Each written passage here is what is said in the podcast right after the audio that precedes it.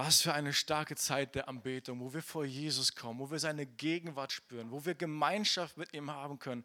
Das ist etwas ganz Besonderes. Und in dieser Zeit an Karfreitag, da denken wir besonders an das, was Jesus für uns am Kreuz getan hat. Und mein Herz ist erfüllt von, von Ehrfurcht vor dem, was Jesus getan hat. Mein Herz ist erfüllt mit Dankbarkeit, dass er das für mich getan hat. Und wir wollen uns ein bisschen damit auseinandersetzen. Und das, was am Kreuz geschehen ist, was mit menschlichen Augen überhaupt nicht wie ein Sieg aussieht, und doch war es der größte Sieg, den jemals ein Mensch, Gott, auf dieser Erde errungen hat, überhaupt. Und es geht zurück auf die Zeit ganz am Anfang, als Gott den Menschen schuf, Adam und Eva im Paradies.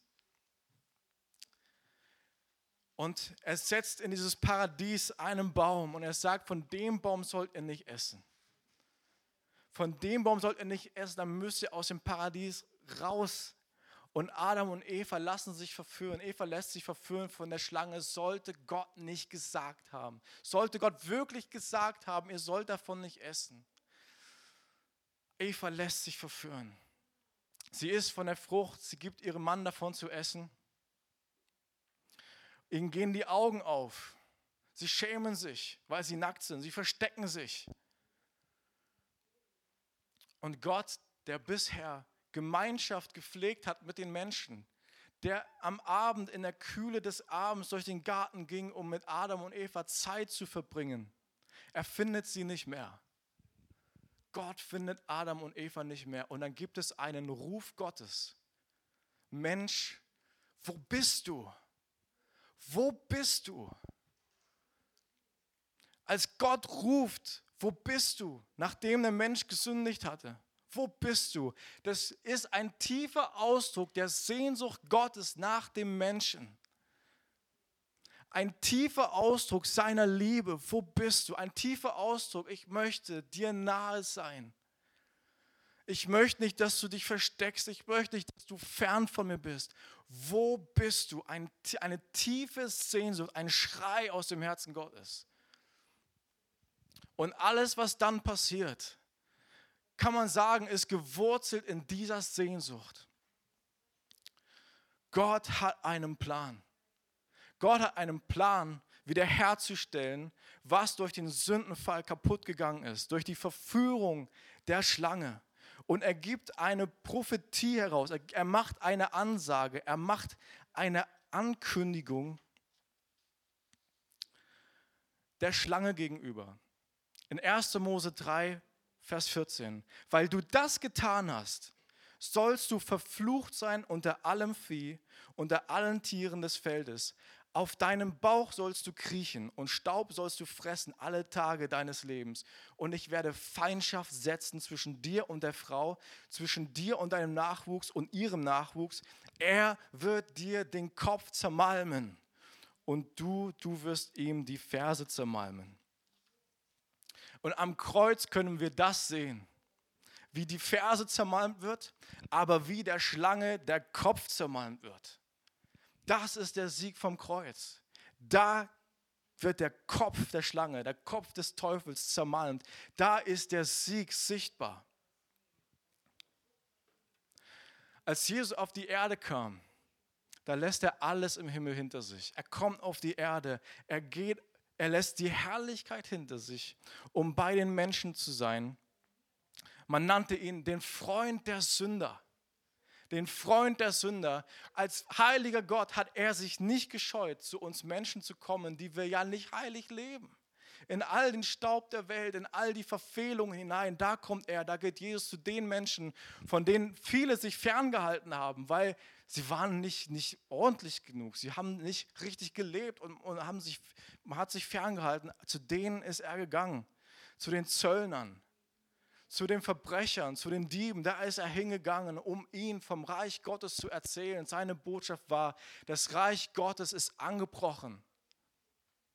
Jesus kam mit dieser Agenda, der Schlange den Kopf zu zertreten und er kam und begann seinen Dienst damit, Kranke zu heilen und Dämonen auszutreiben, dass die Herrschaft des Teufels zurückzudrängen.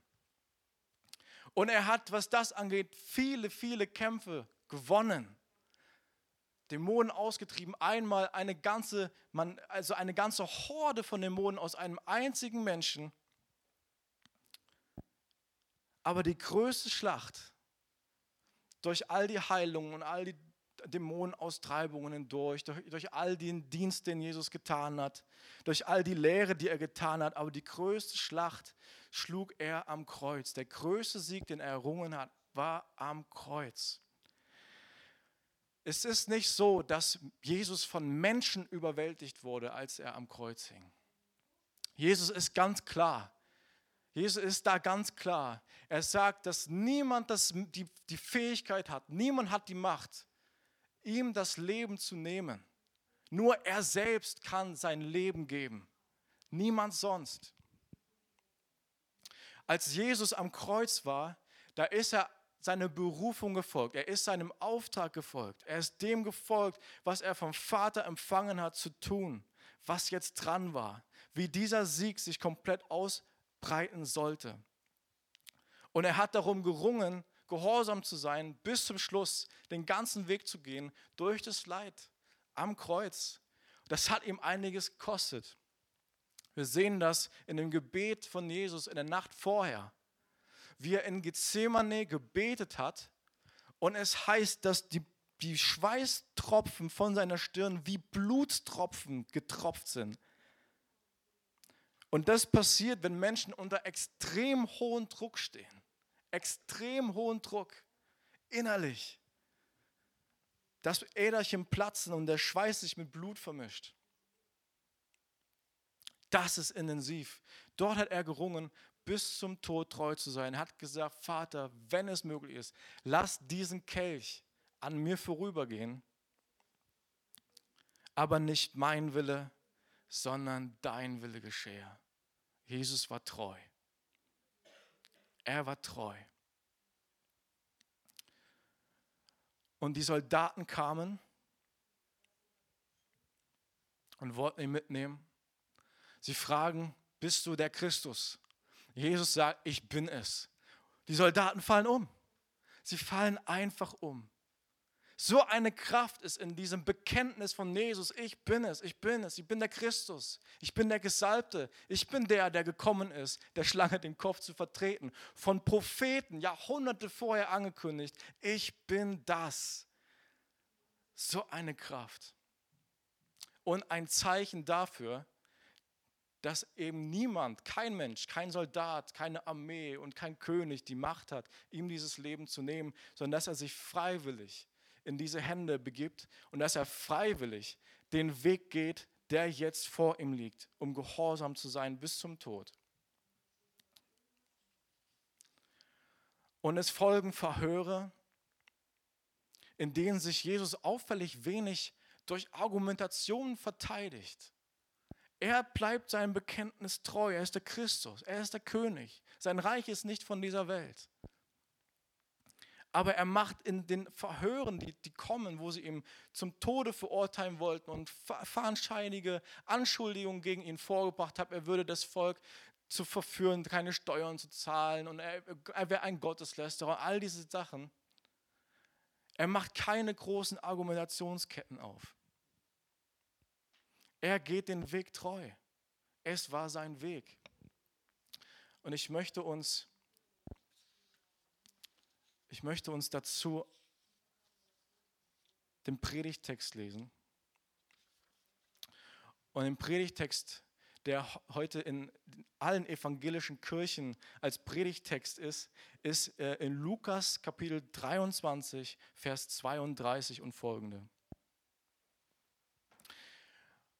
Nachdem sie also Jesus verurteilt hatten und er verspottet wurde und er gegeißelt wurde er geschlagen und ausgepeitscht wurde und man ihn angespuckt hatte und man hatte ihn eine Dornkrone aufgetan und man hatte ihn einen Mantel umgelegt und man hatte ihn verspottet.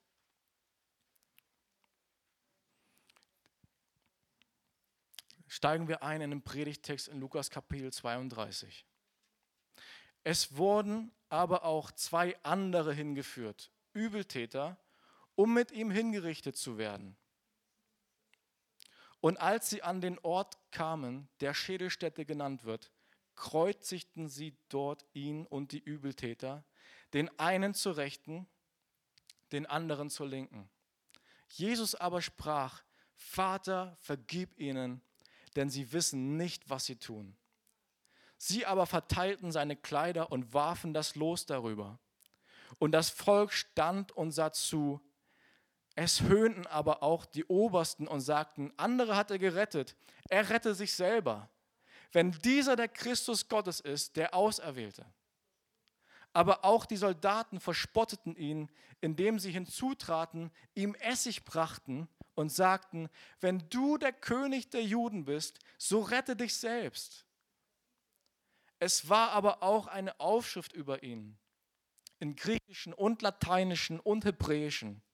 Dieser ist der König der Juden.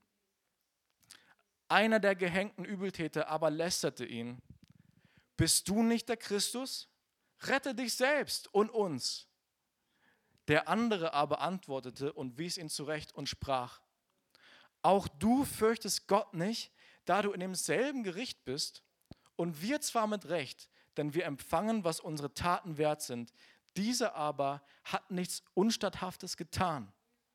Und er sprach, Jesus, gedenke meiner, wenn du in dein Reich kommst. Und er sprach zu ihm, wahrlich, ich sage dir, heute wirst du mit mir im Paradies sein. Und es war schon um die sechste Stunde, und es kam eine Finsternis über das ganze Land bis zur neunten Stunde, da sich die Sonne verfinsterte. Der Vorhang des Tempels aber riss mitten in zwei. Und Jesus rief mit lauter Stimme und sprach, Vater, in deine Hände übergebe ich meinen Geist. Und als er dies gesagt hatte, verschied er. Als aber der Hauptmann sah, was geschah, verherrlichte er Gott und sagte, wirklich, dieser Mensch war gerecht. Und all die Volksmengen, die zu diesem Schauspiel zusammengekommen waren, schlugen sich, als sie sahen, was geschehen war, an die Brust und kehrten zurück. Aber alle seine Bekannten standen weit ab, auch die Frauen, die ihm von Galiläa nachgefolgt waren, und sahen dies. Soweit der, der Predigtext.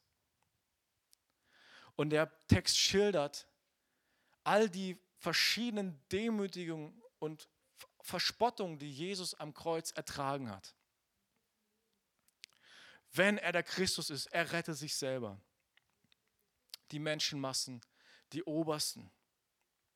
Sogar einer, der mit ihm angekreuzt, die, mit einem mit ihm gekreuzigten Verbrecher fängt an, ihn zu verspotten von der Seite. Jesus sagt nichts vorher schon, in all den Verhören, ist es auffällig, dass er wenig sagt, außer an seinem Bekenntnis festzuhalten, ich bin der Christus, ich bin es. Jesaja, einer der Propheten, hat Jahrhunderte vorher angekündigt,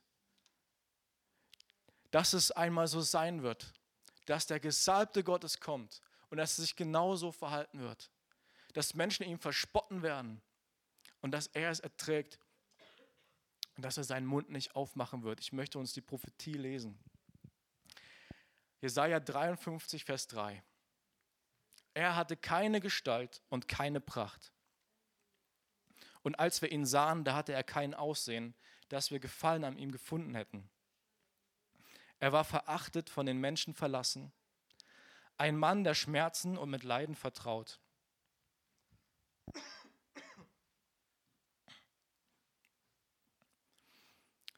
Wie einer, dem man das Gesicht verbirgt. Er war verachtet und wir haben ihn nicht geachtet. Jeder unsere, jedoch unsere Leiden, er hat sie getragen und unsere Schmerzen, er hat sie auf sich geladen. Wir aber hielten ihn für bestraft, von Gott geschlagen und niedergebeugt. Doch er war durchbohrt um unserer Vergehen willen, zerschlagen um unserer Sünde willen. Die Strafe lag auf ihn zu unserem Frieden. und durch seine Striemen ist uns Heilung geworden. Wir alle irrten umher wie Schafe. Wir wandten uns jeder auf seinen eigenen Weg, aber der Herr ließ ihn treffen, unser aller Schuld. Er wurde misshandelt, aber er beugte sich und machte seinen Mund nicht auf, wie das Lamm, das zur Schlachtung geführt wird, und wie ein Schaf, das stumm ist vor seinen Scherern, und er machte seinen Mund nicht auf. Im Matthäus-Evangelium lesen wir das Gleiche. Jesus wird verhört, aber er schwieg still, heißt es.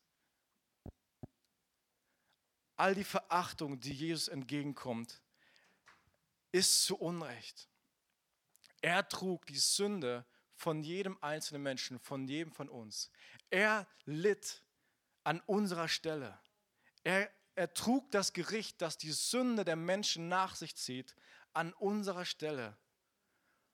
Und um diesen Weg treu zu gehen, tat er seinen Mund nicht auf. Was für eine schwere Prüfung ist das? Ist er doch der König der Welt gewesen, hatte er doch Autorität über alles und jeden, auch über jeden Soldaten und über jede Herausforderung. In seinem Leben sehen wir das so oft, wie Jesus wütende Menschenmassen zum Schweigen bringt oder aufgebrachte Leute, die vor ihn kommen und anzuklagen, wie er sie einfach zum Schweigen bringt, mit einem einzigen Wort, mit einem einzigen Satz.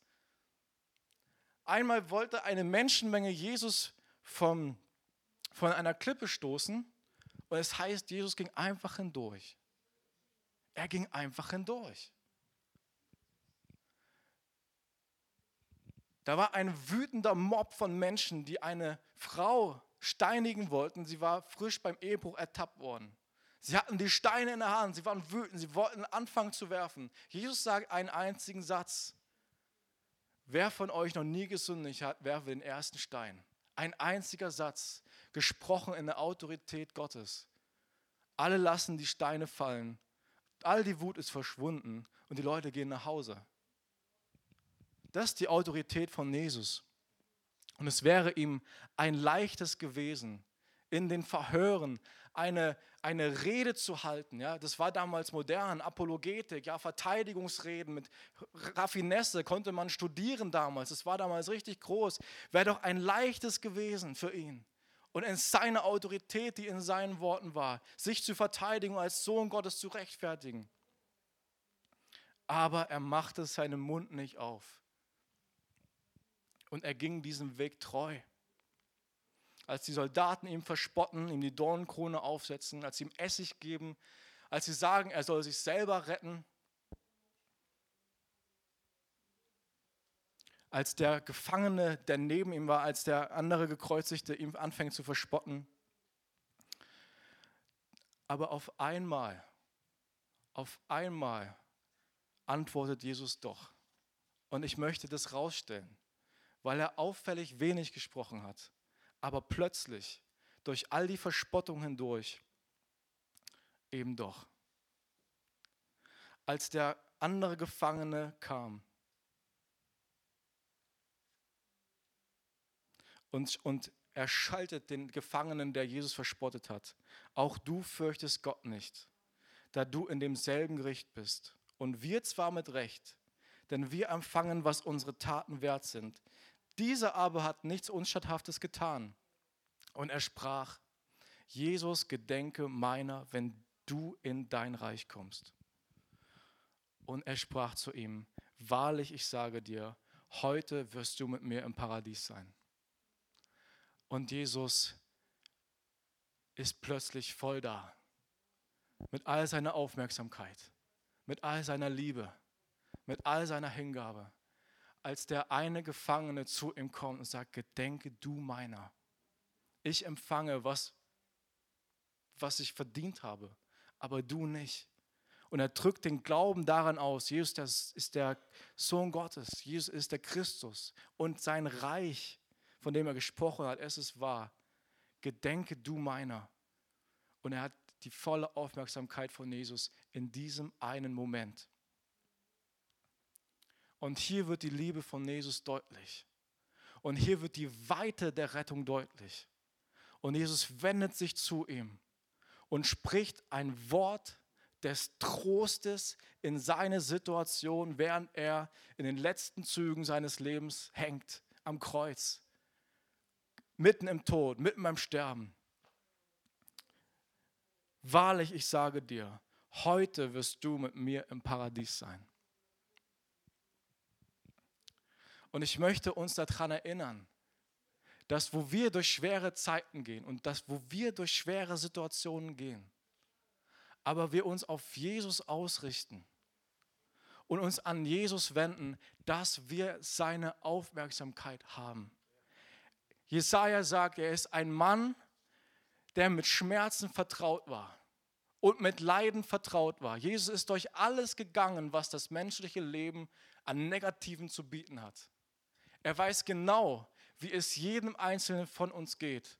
Und er teilt diese Momente mit uns, wo wir uns an ihn wenden. Da ist er da.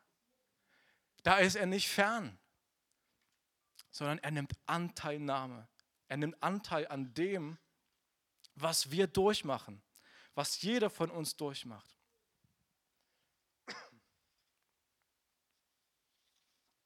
Und was für ein starker Trost muss das für diesen Menschen gewesen sein, der da am Kreuz hängt. Was geschieht mit ihm denn nach seinem Tod? Das konnte er nicht wissen. Er war jemand, der sein Leben verwirkt hatte. Er war nicht der Wohltäter. Er war der, der irgendwas Kriminelles gemacht hat, was den Tod verdient hat. Und da macht er auch kein Geheimnis draus. Er sagt, ich hänge hier zurecht. So was muss es für ein Trost für ihn gewesen sein, als Jesus ihm zusteht und zurechnet und ihn dieses Wort spricht, du wirst noch heute mit mir im Paradies sein. Das ist die Weite der Rettung, die durchträgt durch schwere Zeiten, auch durch Zeiten des Leides. Und die mündet im Paradies, in der Ewigkeit, im ewigen Leben mit Jesus.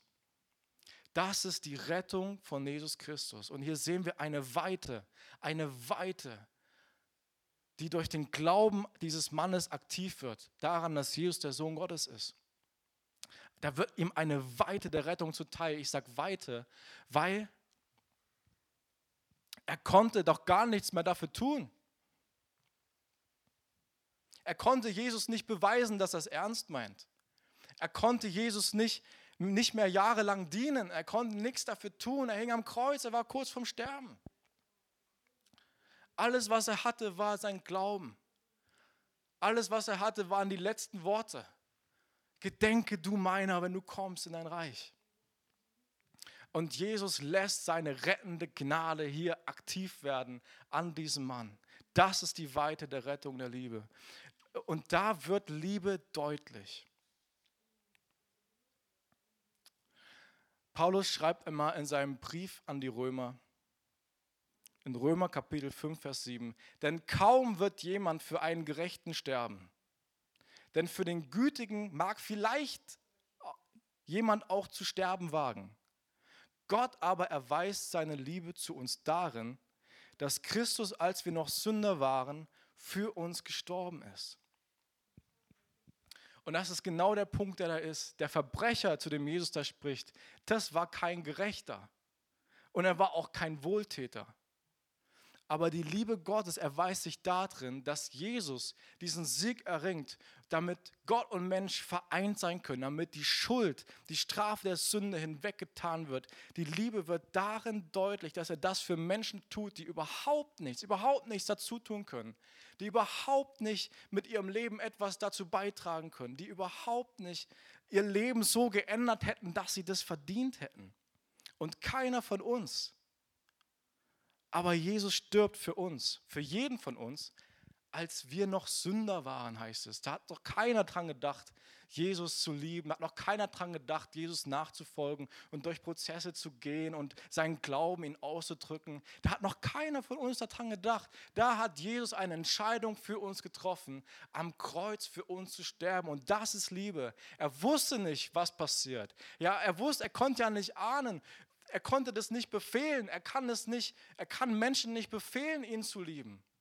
Er kann Menschen nicht befehlen, ihn zu lieben. Und doch stirbt er für jeden von uns. Das ist Liebe. Ich nenne das, Liebe geht in Vorleistung.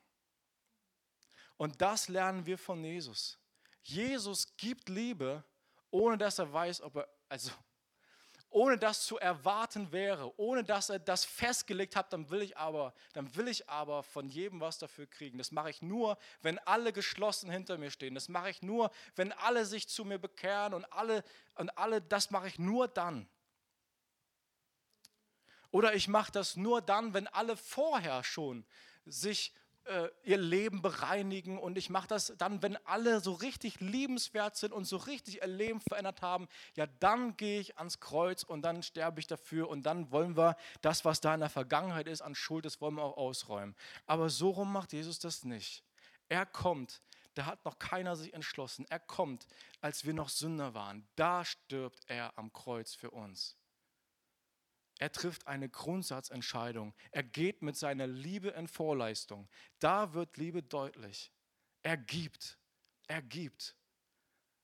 Er erwartet nicht erst ganz viel von Menschen zu empfangen, um dann etwas zu geben, was er ja schon empfangen hat, sondern er gibt zuerst.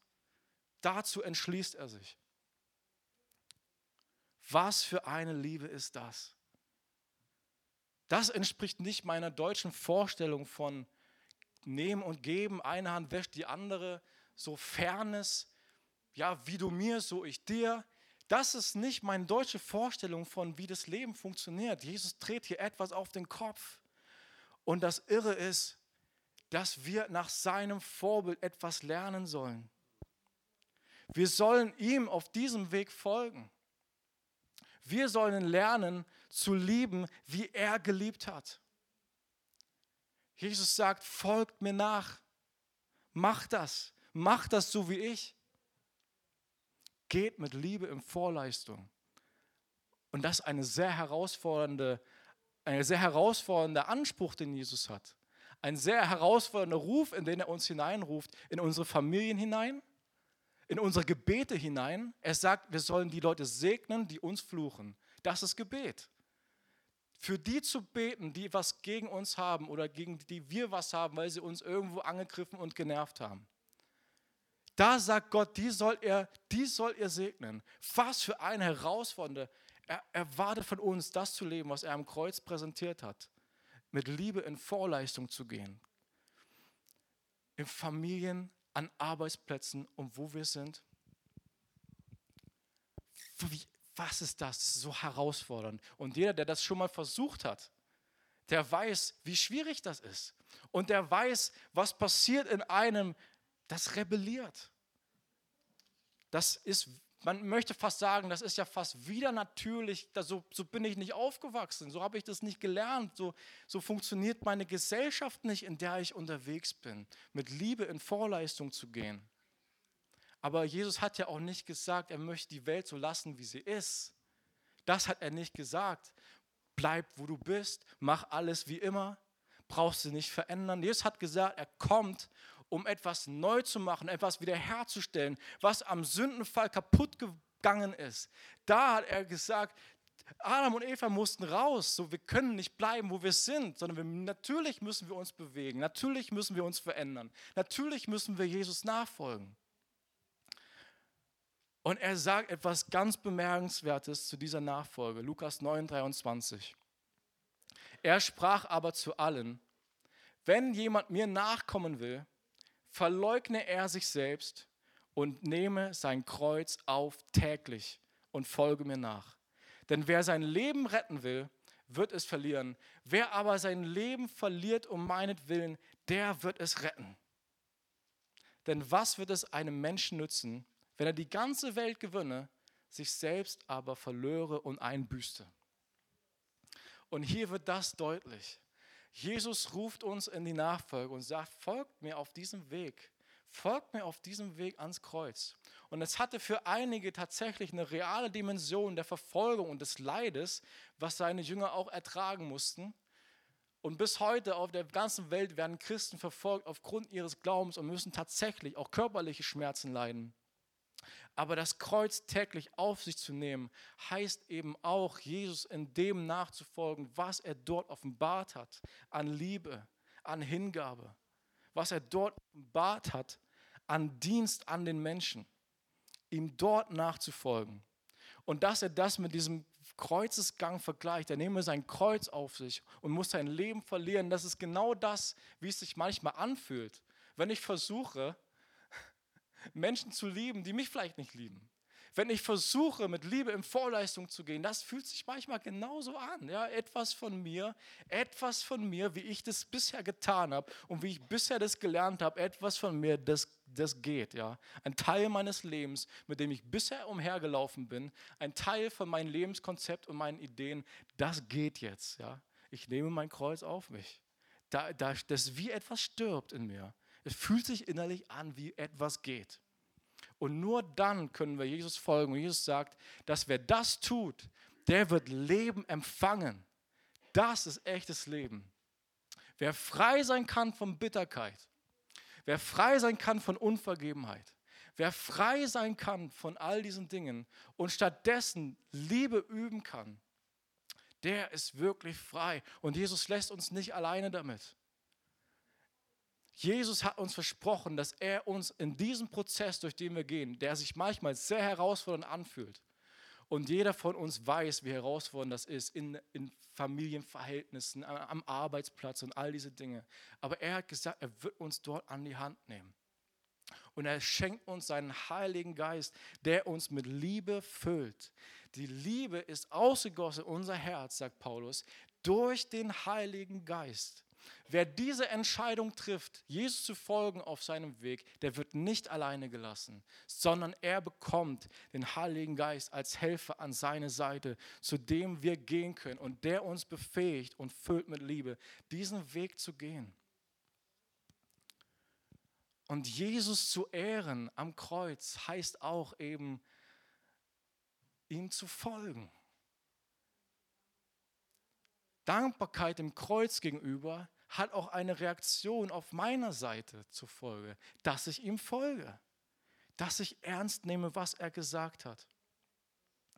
Und je mehr sich die Liebe ausbreitet, je mehr Menschen ihm auf diesem Weg folgen, desto mehr nimmt Jesus Christus Gestalt an in unserem Leben und in unserer Gemeinde. Er hat gesagt, daran werden sie erkennen, dass ihr meine Jünger seid, wenn ihr Liebe untereinander habt wenn ihr Liebe untereinander habt. Nicht, wenn die größten Heilungswunder passieren. Wenn ihr Liebe untereinander habt. Nicht, wenn das Haus so voll ist, tausende Leute einfach alle kommen, nicht die größten äh, Events sind, sondern wenn ihr Liebe untereinander habt, das ist der Punkt, an dem Menschen erkennen, ich lebe, ich bin wirklich real, ich bin wirklich da und die Liebe von Jesus fließt durch uns. Und das ist stark. Und wir werden gewissermaßen lernen müssen, mit Liebe in Vorleistung zu gehen, weil ich kann nicht warten, bis jemand von, von uns perfekt ist und super liebenswert und dann fange ich an zu lieben. Ich kann nicht warten, bis jemand meine Meinung übernommen hat und in allen Dingen, die im Moment so kontrovers diskutiert werden, ich kann nicht warten, bis derjenige das Gleiche denkt wie ich und die gleichen Argumente nutzt wie ich. Ich kann nicht warten, bis das Lobpreisteam hier vorne die Musik spielt, wie ich das möchte und alle perfekt und in Harmonie und der, der Prediger predigt genauso das, was ich hören wollte und in dem Stil, wie ich das wollte. Ich kann nicht warten, bis alle Leute sich komplett meiner Vorstellung nach als liebenswert erwiesen haben. Das geht nicht. Liebe geht in Vorleistung. Und Jesus ruft uns auf diesem Weg, zu uns, ihm zu folgen und möchte uns mit seinem Heiligen Geist dafür befähigen. Für die Gemeinde, für Familie, für Arbeitsumfeld und für überall, wo wir sind. Und dafür wollen wir jetzt beten.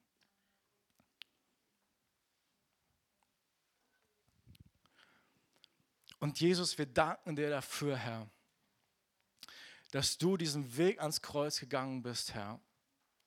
Und wir stehen vor dir voller Dankbarkeit, Jesus. Und wir beten in dieser Zeit, dass du dieses Vorbild von Liebe, was du uns bewiesen hast am Kreuz, wie du jeden Menschen liebst. Wir beten, Herr, dass deine Liebe auch groß wird in unserem Leben, Jesus. Und das, wo du gesagt hast, wir sollen dir nachfolgen, in jeden Tag, jeden Tag unseres Lebens, Herr. Wir beten, dass du uns dabei hilfst. Wir beten, dass du uns an die Hand nimmst. Wir beten, dass du mit uns durch Prozesse gehst die manchmal fühlen vielleicht, wie ich sterbe innerlich, wenn ich das versuche. Wenn ich diese Person versuche zu lieben, oh, das fühlt sich an wie... Aber Jesus, du gehst uns voran und du befähigst uns, Herr. Und wir öffnen unsere Hände, wir öffnen unser Herz, Jesus, dass du uns befähigen kannst jetzt. Jesus, schenk uns deinen Heiligen Geist, füll uns neu. Füll uns neu mit dieser Liebe, füll uns neu mit diesem Wert der Liebe vom Kreuz, die du dort offenbart hast, die du dort gelebt hast, Jesus. Fülle unsere Herzen damit. Fülle unsere Herzen damit, Jesus, dass wir dir folgen können in unserem täglichen Leben, Jesus. Fülle unsere Gebete mit dieser Liebe, mit dieser Art zu beten, mit dieser Art zu segnen, Herr, voller Liebe. Jesus, fülle unsere Worte, unsere Gespräche, mit denen wir in unseren Familien und an unseren Arbeitsplätzen unterwegs sind, dass Liebe deutlich wird, Jesus. Unser Verhalten, Herr. Fülle uns mit deinem Heiligen Geist, Jesus. Wir danken dir dafür, Jesus. Und da es, gibt es Dinge vielleicht, die wir loslassen müssen Vielleicht gibt es Dinge, die jemand von uns loslassen muss, jeder von uns. Wo du Ideen im Kopf hast, Konzepte, warum das in deinem Leben nicht funktioniert. Ideen und Konzepte. Eine Hand wäscht die andere. Wie du mir, so ich dir. Vielleicht müssen wir Dinge loslassen um Jesus zu folgen. Ich kann nicht auf den anderen warten, um Jesus zu folgen. Ich kann nicht auf alle Menschen warten, bis ich anfange, Jesus zu folgen. Ich muss ihm folgen. Ich muss ihm folgen. Und Jesus, wir beten, dass du uns hilfst, loszulassen, was uns zurückhält. Worauf warten wir eigentlich noch? Wir wollen dir folgen, Jesus. Wir beten, dass du unsere Herzen freisetzt, Herr, von Ideen, die nicht deiner Idee entsprechen, von Leben. Du hast gesagt, du bist gekommen, um ewiges Leben zu schenken. Leben im Überfluss. Leben im Überfluss, Herr. Und vielleicht bist du hier heute und du hast diese Botschaft gehört von Jesus, der am Kreuz für uns gestorben ist und für die Sünde und die Schuld dieser Welt und für all die Verfehlungen, die wir gemacht haben, damit wir mit Gott nahe sein können. Diese Sehnsucht Gottes, die überwunden wurde, die Distanz zu ihm in Jesus am Kreuz. Vielleicht bist du hier. Vielleicht wünschst du dir das auch, in die Arme von Jesus zu gehen, mit ihm zu leben, seine Liebe zu empfangen dann möchte ich dich einladen, ein Gebet mit mir zu sprechen. Ich bete vor und du betest nach. Das kannst du laut machen, das kannst du still machen, das kannst du hier machen, das kannst du am Livestream machen.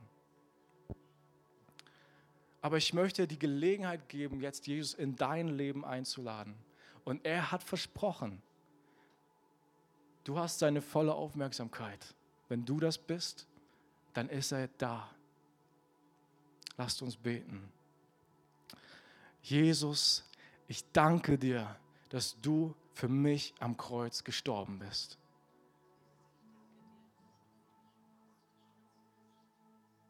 Und ich nehme das für mein Leben an.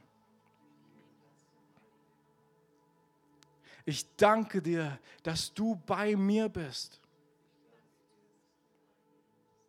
Und dass ich nicht alleine bin. Ich gehöre dir. Danke. Amen.